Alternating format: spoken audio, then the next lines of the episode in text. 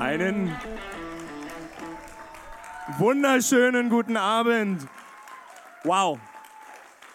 Hey, es ist, es ist so gut, bei euch zu sein.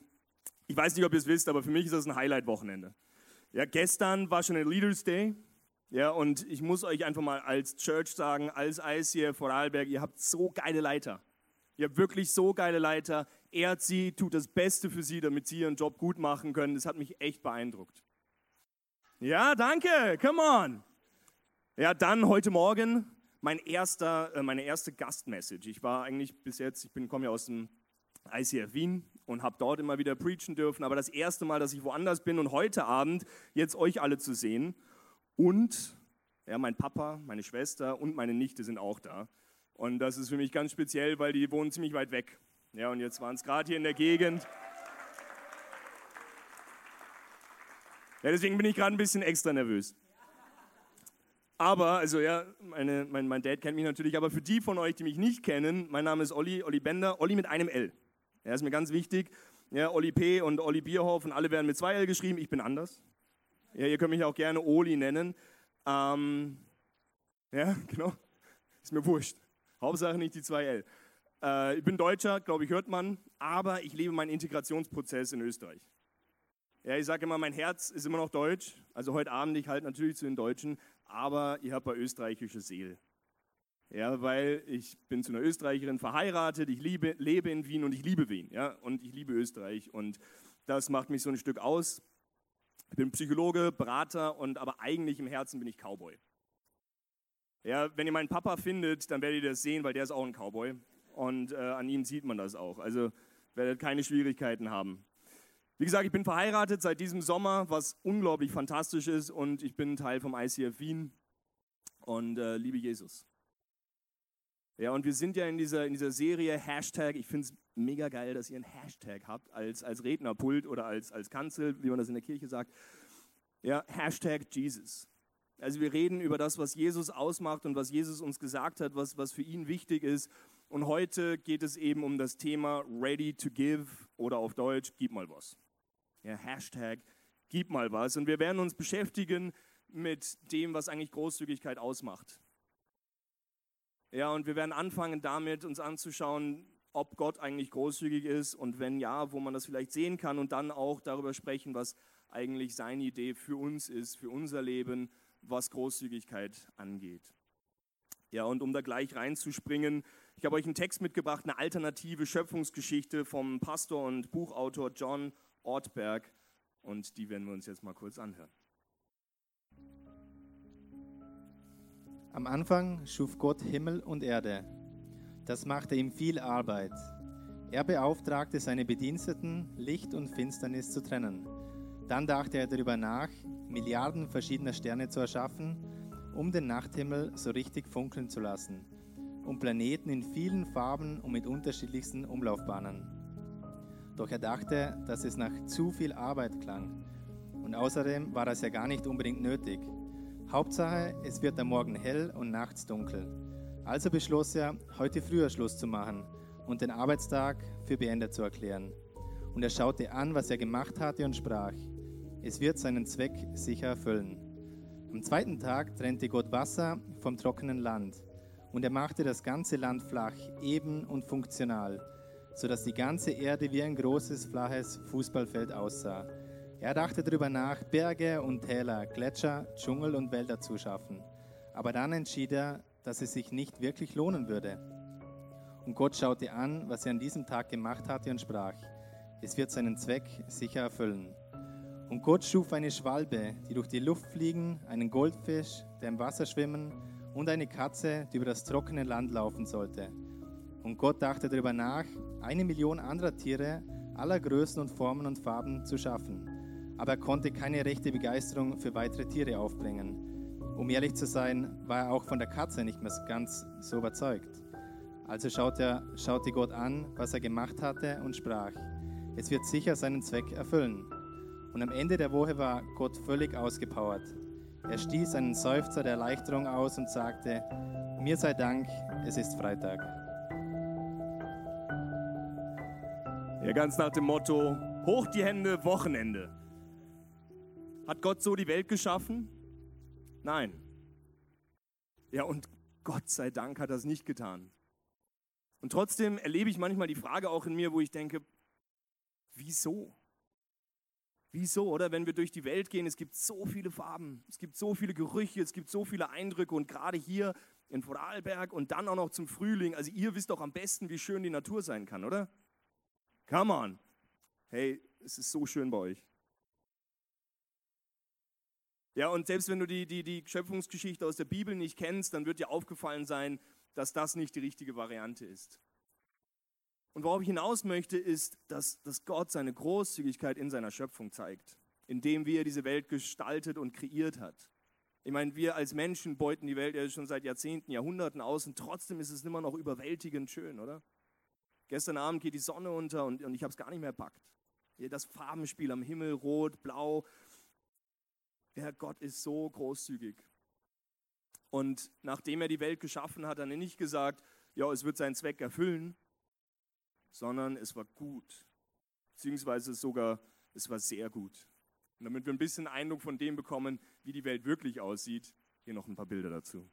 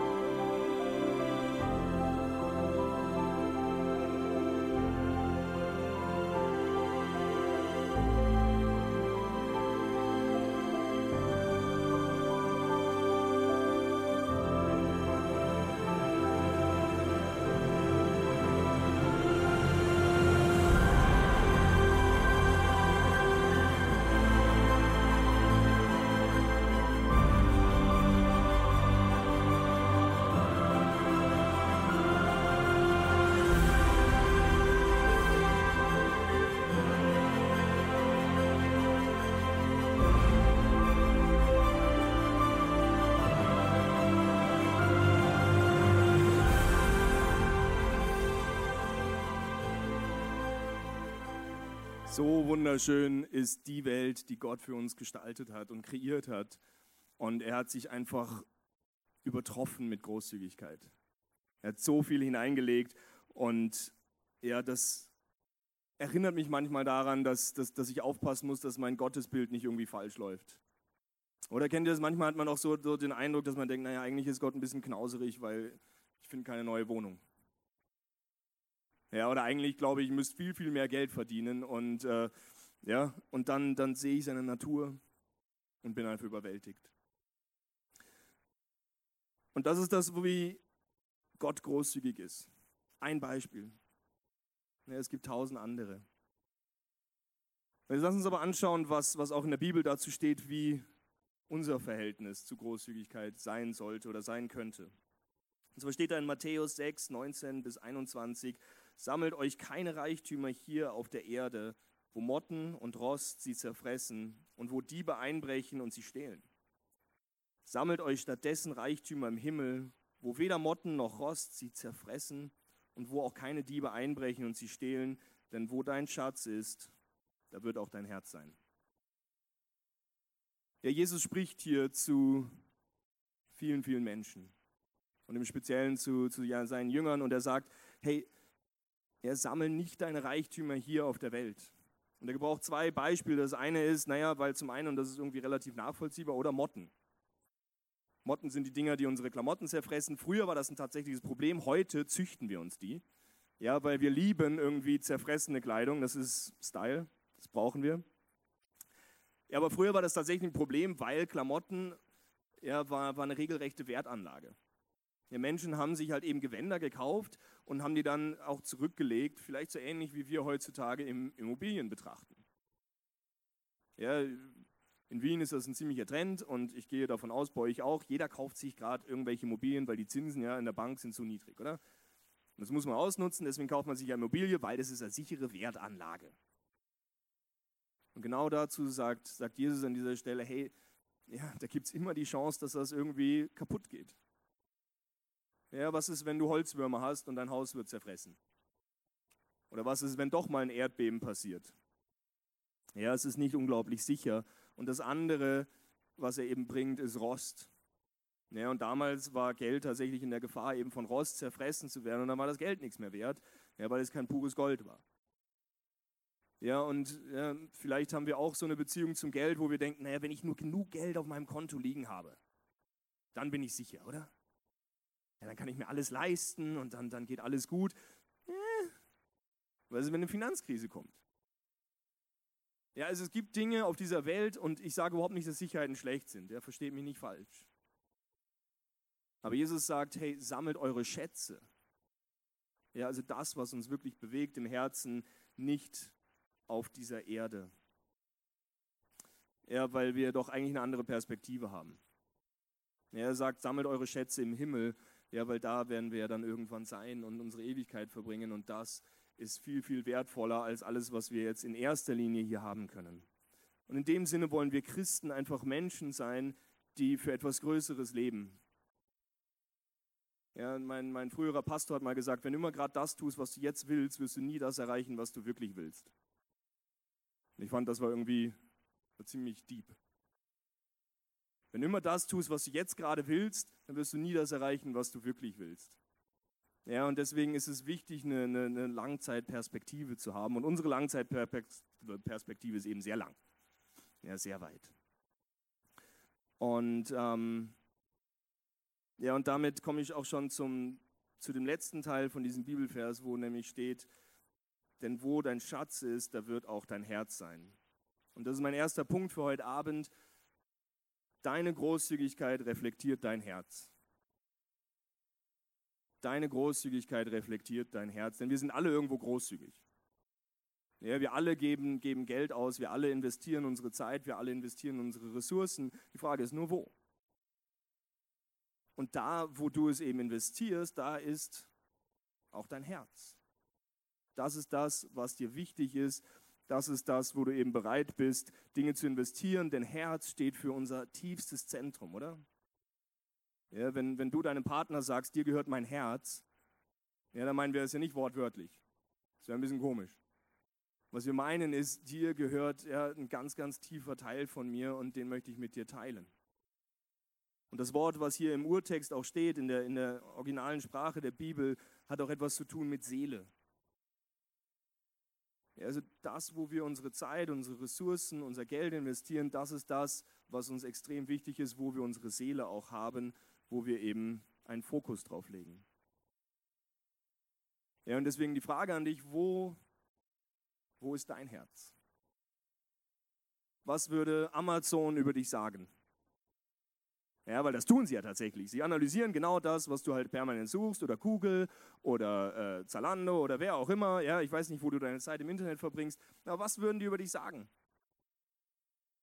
Er ist ein bisschen erschreckend, weil das machen die Internetriesen wirklich. Die analysieren, was du dir anschaust und dann, wenn du dir halt permanent irgendwie neue Socken kaufst, dann denken sie sich, aha. Ja, der Hannes kauft sich neue Socken, das heißt, er braucht auch neue Schuhe, aber Schuhe hat er bei uns noch nicht gekauft. Das heißt, du kriegst dann Werbung für Schuhe. Ja, so funktioniert unsere moderne Welt. Und ja, man kann extrem viel über dich herausfinden anhand von dem, wofür du eben deine Ressourcen investierst. Und jetzt ist es ja kein, kein Geheimnis, dass in unserer deutschsprachigen Welt, dass wir eine der reichsten Länder sind und speziell Österreich nach dem gerade rausgekommenen Global Wealth Report 2016 hat ein durchschnittliches Nettovermögen pro Erwachsenen von 106.000 Dollar. Ja, jetzt weiß ich nicht, wie wir im Durchschnitt liegen. Ich liege drunter. Ja, die, vielleicht manche andere auch. Aber offensichtlich liegen genug Leute drüber, dass das unser Durchschnittseinkommen ist, unser Durchschnittsvermögen. Ja, und unser Gesamtvermögen liegt bei 1,41 Billionen Dollar. Es ist eine Zahl, die kann ich mir gar nicht vorstellen. Ja, die ist so groß. Wir haben so viel Geld und wenn wir über Großzügigkeit sprechen, dann müssen wir eben auch über das Gegenteil sprechen. Das Gegenteil von Großzügigkeit ist Geiz. Und auf wen oder was schaue ich denn, wenn ich geizig bin? Die Leute um mich herum? Oder auf ich, mich, meiner, mir, Herr Segne alle vier? Ja, das ist doch die Definition von Geiz, ist ich komme zuerst. Und als erstes schaue ich mal auf all meine Bedürfnisse und auf all das, was ich brauche. Und wenn dann irgendwann irgendwas noch übrig ist, dann vielleicht. Ja, dann kann ich auch noch teilen, dann kann ich auch noch austeilen und dann bin ich ja mega, mega großzügig, oder? Nein. Großzügigkeit nämlich dann im Umkehrschluss bedeutet eben, den anderen zu sehen. Ja, die Perspektive für die anderen zu haben und mal ein Stück wegzuschauen von mir selbst. Und so heißt es eben in Sprüche 11, Vers 24 bis 25. Sprüche, das ist ein Buch in der Bibel, das ist fantastisch. Sollst du wirklich mal durchlesen, da, da stehen extrem kluge Sprüche drin.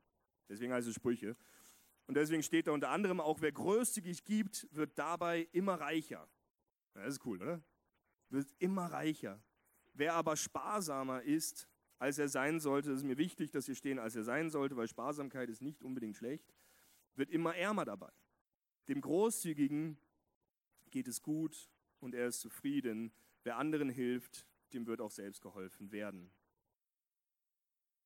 Ja, also sagt dir, hey, wenn du eine Mentalität des Überflusses hast, ja, dann wirst du geben. Und dann wird auch wieder was zurückkommen, weil das ist das Prinzip von Saat und Ernte. Ja, ich gebe etwas her und irgendwann ernte ich etwas. Wenn ich viel Saat aussähe, ja, dann wissen wir, dann wächst auch viel, wenn der Boden gut ist. Ja, wenn ich nur ganz, ganz wenig aussehe, dann wird halt eben auch wenig wachsen. Und jetzt habe ich den Gedanken verloren. Sparsam, großzügig. Ah ja, Mentalität, genau. Mentalität des Überflusses oder habe ich eine Mentalität des Mangels? Ja, habe ich eine Mentalität des Mangels, wo ich denke, na, na, na, na, na. Na, das geht nicht. Also das, ah, hm, nein. Und das auch nicht so wirklich. Und hier habe ich keine Zeit und da habe ich keine Zeit. Und was machst du dann mit deiner Zeit? Du sitzt daheim und schaust Netflix. So ist es bei mir. Ja, ich bin ganz ehrlich, manchmal denke ich, ich brauche jetzt einfach Zeit für mich. Und dann schaue ich irgendwelche blöden Serien. Deswegen fasten meine Frau und ich auch zurzeit Serien, was gar nicht so einfach ist. Ja, also dein Herz ja, wird darin offenbart, wofür du deine Ressourcen, deine Zeit und dein Geld investierst. Und der zweite Punkt, und das ist so ein bisschen die Herausforderung, ist, dein Geben formt dein Herz. Ja, es ist zum Glück nicht so, dass es einfach fix ist, sondern wir können daran auch was ändern. Ja, wenn ich mir meine Ehe anschaue, dann am Anfang war ich natürlich unglaublich verliebt in meine Frau ja, und habe alles rausgeblasen, was es gab, Blumen, ja, Schmuck. Schmuck ist nicht so gut angekommen, weil ich habe noch keinen Schmuckgeschmack gehabt, aber alles andere. Ja, es ist, das ist schwierig. Aber ich habe gegeben und geschaut und, und permanent habe ich was für sie mitgebracht und immer, immer, immer an meine Frau gedacht, oder? Ja, und jetzt, wir sind noch nicht so lange verheiratet, ich bin immer noch mega verliebt und trotzdem, ja, so, so nach dem ersten Geburtstag, wo wir so alle kreativen Ideen rausgeknallt hast, und der zweite Geburtstag ist ein bisschen schwieriger. Ja, da hat man den Standard einmal so hochgesetzt. Aber was ich gemerkt habe, ist, in dem Moment, in dem ich losgehe und meiner Frau Blumen kaufe, da verändert sich mein Herz. Oder in dem Moment, in dem ich anfange, mir Gedanken zu machen, in dem ich anfange, Zeit, Geld und, und mein, mein Können zu investieren, da verändert sich auch mein Herz nämlich wieder zu meiner Frau. Ja, und auf einmal steigt wieder die Liebe und die Begeisterung und das Verliebtsein und so geht es in beide Richtungen. Und deswegen eben hier die Herausforderung, denn dein Geben formt dein Herz, weil in dem letzten Satz heißt es, wo dein Schatz ist, da nicht ist dein Herz, sondern da heißt es, da wird auch dein Herz sein. Das heißt, hier ist die Zukunftsform. Da, wo dein Schatz ist, das, was dir wichtig ist, da wird auch dein Herz sein. Das ist das, wo, was dir immer wichtiger werden wird. Ja, und deswegen folgt unser Herz auch unseren Ausgaben. Das heißt ganz einfach für ja, uns, uns simpel denkende Menschen, wenn du viel gibst für einen bestimmten Bereich, dann wird dir dieser Bereich auch wichtiger werden. Wenn du deine Zeit hier im ICF investierst, dann wird das ICF dir wichtiger werden. Wenn du dein Geld hier investierst, dann wird diese Kirche dir wichtig sein. Wenn du es nicht tust ja, und nicht mehr kommst und nichts mehr investierst, dann wird es dir auch immer weniger wichtig sein. Und deswegen einfach die Frage heute Morgen, wo investierst du eigentlich deine Zeit, dein Geld und deine Ressourcen? Ja, und ich, ich habe ja vorher erzählt, ich bin Berater und da komme ich eben in die unterschiedlichsten Organisationen, in die unterschiedlichsten Firmen und erlebe halt eben auch die unterschiedlichsten Kulturen. Und eine der Fragen, die ich, die ich immer wieder gefragt werde, ist, wie kann ich meine Mitarbeiter motivieren? Ja, die sind so unmotiviert. Die sind so unglaublich unmotiviert, die machen gar nichts. Meine Antwort darauf ist, du kannst es nicht. Du kannst niemanden motivieren, weil wir sind alle grundsätzlich motiviert. Jeder von uns ist motiviert für Leistung, ja, auch für Erfolg, etwas zu tun, was für uns bedeutsam ist. Das Einzige, was Führungskräfte tun, ist, diese Motivation zu zerstören. Ja, das heißt, wir alle eben haben unser Herz. Die Frage ist nur, wo ist das Herz? Ja, Herz übersetzt Motivation. Weil da, wo mein Herz ist, da werde ich auch motiviert sein, mich einzubringen. Und wenn eben das Herz von einem Mitarbeiter in der Firma ist, dann wird er sich auch einbringen. Weil wenn nicht, dann vielleicht lernt er Pokémon auswendig. Ja, das werde ich nie vergessen, wie einer der kleinen Kinder irgendwie bei, bei Wetten das war und alle Pokémon mit allen halt eben, wie heißt das, Variationen aufzählen konnte. Und seine Mutter hat gesagt, naja, wenn er das Engagement nur an der Schule zeigen würde. Ja, weil da hat er Fünfer geschrieben. Und so gibt es grundsätzlich drei Bereiche ja, und drei Arten von Ressourcen, die uns zur Verfügung stehen. Das eine ist die Zeit, das andere sind deine Begabungen und deine Fähigkeiten oder Talente. Und das dritte sind deine Finanzen. Ja, und so, äh, als ich gestern nach dem Bett lag, habe ich gedacht, naja, eigentlich, eigentlich stimmt das gar nicht. Das sind ganz, ganz wichtige Bereiche und deswegen reden wir ja auch über diese Bereiche und deswegen brauchen wir diese drei Bereiche auch in jeder Kirche, in jeder Organisation, überall da, wo du zu Hause bist, wo dein Herz ist. Aber es gibt auch noch andere Bereiche, wo wir großzügig sein können. Und das ist zum Beispiel Aufmerksamkeit und Liebe. Wie viel redest du über dich selbst und wie viel hörst du den anderen zu? Wenn wir großzügig sind mit unserer Aufmerksamkeit, dann kann ich doch allen anderen zuhören und muss nicht alles von mir erzählen. Wenn ich großzügig bin mit meiner Liebe, dann kann ich Menschen einfach so sehen, wie sie sind und sie einfach akzeptieren, das Positive an ihnen sehen und nicht permanent nur das Negative. Ja, ein weiterer Bereich ist Vertrauen. Wie schnell geben wir Vertrauen her und wie schnell lehnen wir uns zurück und sagen, naja, der muss sich jetzt aber erstmal beweisen. Mein neuer Chef oder mein neuer Leiter im ICF oder der neue Pastor. Ja, wie auch immer. Aber wie schnell geben wir jemandem Vertrauen? Nicht im Ungut, nicht, im, ja, nicht, nicht dumm sein. Aber bin ich jemand, der das immer zurückhält? Ja, und, und wenn er nicht meine Sprache spricht und ja, aus dem gleichen Ort kommt und sowieso? Ja, und glaubt mir, das erlebt man manchmal als Deutscher in Österreich, dass irgendwie, wo man genau herkommt, das spielt eine wichtige Rolle. Und wie man spricht dann auch. Und das dritte ist Respekt und Ehre. Ja, wie sehr gebe ich eben auch Respekt und Ehre den Menschen, die für mich in Autorität stehen, meine Eltern, ja, meine, meine Vorgesetzten, meine Leiter.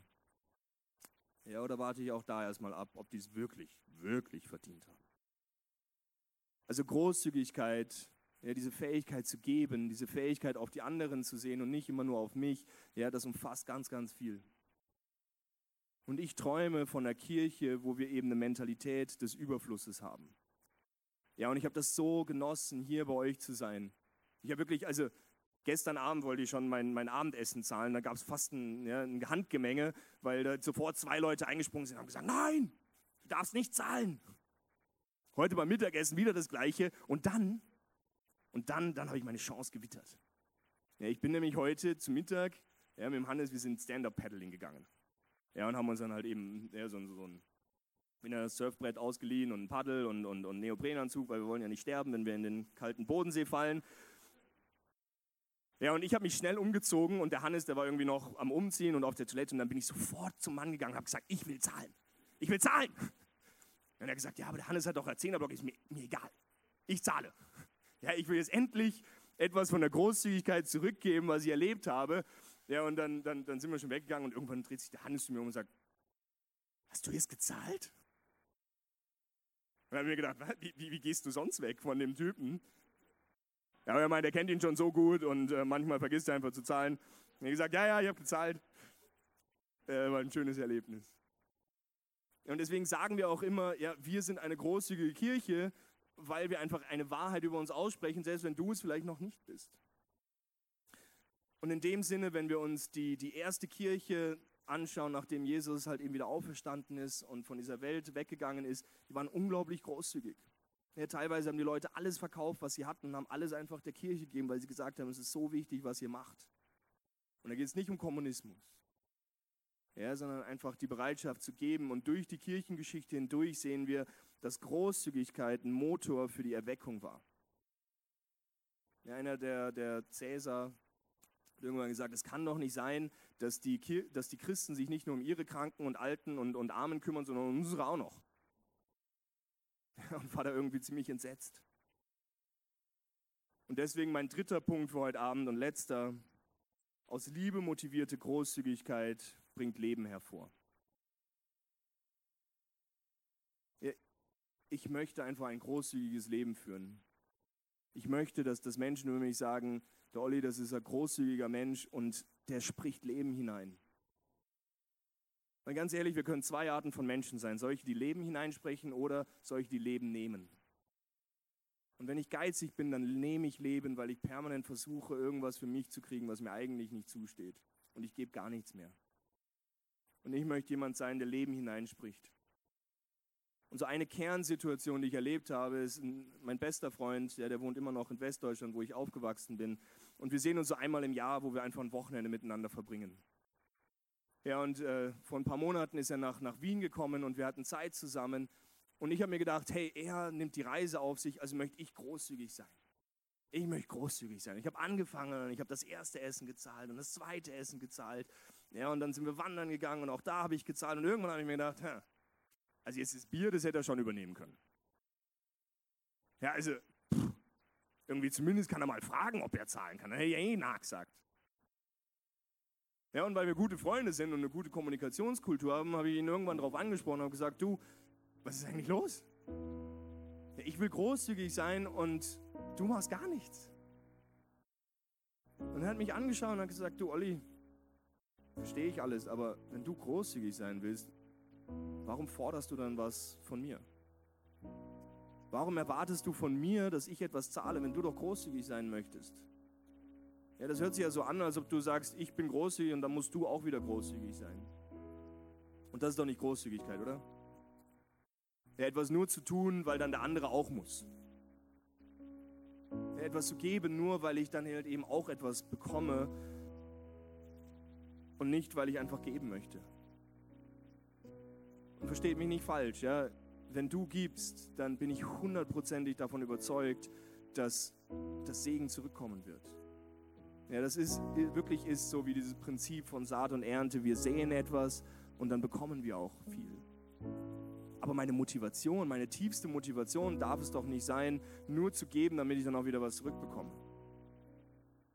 Ich möchte jemand sein, der Leben hineinspricht und der einfach gibt, weil ich geben kann und weil ich geben möchte und weil ich großzügig bin.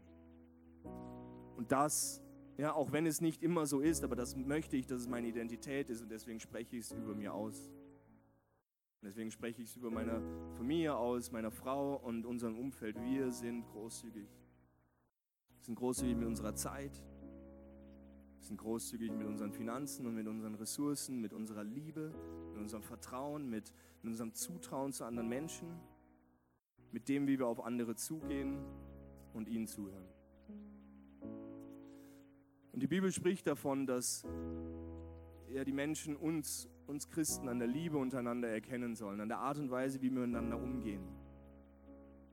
Und da glaube ich, ist Großzügigkeit so ein zentrales, so ein zentrales Thema. Und manchmal sind es Kleinigkeiten, manchmal sind es große Dinge. Ja, aber wie schlimm ist es denn, wenn du von Großzügigkeit sprichst und dann gibst du der Bedienung halt eben gerade 50 Cent Trinkgeld? Ja, wie, wie schade ist es, wenn wir, wenn wir eigentlich sagen, wir sind Christen und dann reden wir aber permanent nur über uns und was uns beschäftigt und was wir brauchen und was wir brauchen und fragen nie den anderen, wie es denen eigentlich geht. Und ich träume von einer Kirche, wo wir großzügig sind in all diesen Bereichen. Und deswegen liebe ich auch dieses Motto Welcome Home. Ja, weil du wirklich ankommen kannst und einen Platz hast, wo du zu Hause bist, weil du hier auf eine Gruppe von Menschen gestoßen bist, die großzügig sind und die Interesse haben, dich kennenzulernen. Und ich glaube zutiefst, dass währenddem ich hier oben ein bisschen gequatscht habe, dass das Gott dir, dir ganz persönlich jetzt einen Bereich wieder neu auch in Gedanken zurückgerufen hat. Etwas, wo du merkst, ah, ja, da, da wollte ich doch eigentlich großzügig sein. Vielleicht ist das eine Person, vielleicht ist das irgendein Objekt, was du einfach herschenken sollst. Vielleicht ist es Geld, was du geben sollst, vielleicht ist es deine Zeit. Es kann all diese verschiedenen Bereiche sein. Aber da, da möchte ich einfach ermutigen, dahin zu hören. Nutz diese nächsten zwei Songs, die wir miteinander singen werden, um darauf zu hören, was, was Gott jetzt gerade in deinem Herzen anstößt und dann auch gehorsam zu sein und das umzusetzen. Und dann werde ich nochmal hochkommen und wir werden miteinander beten.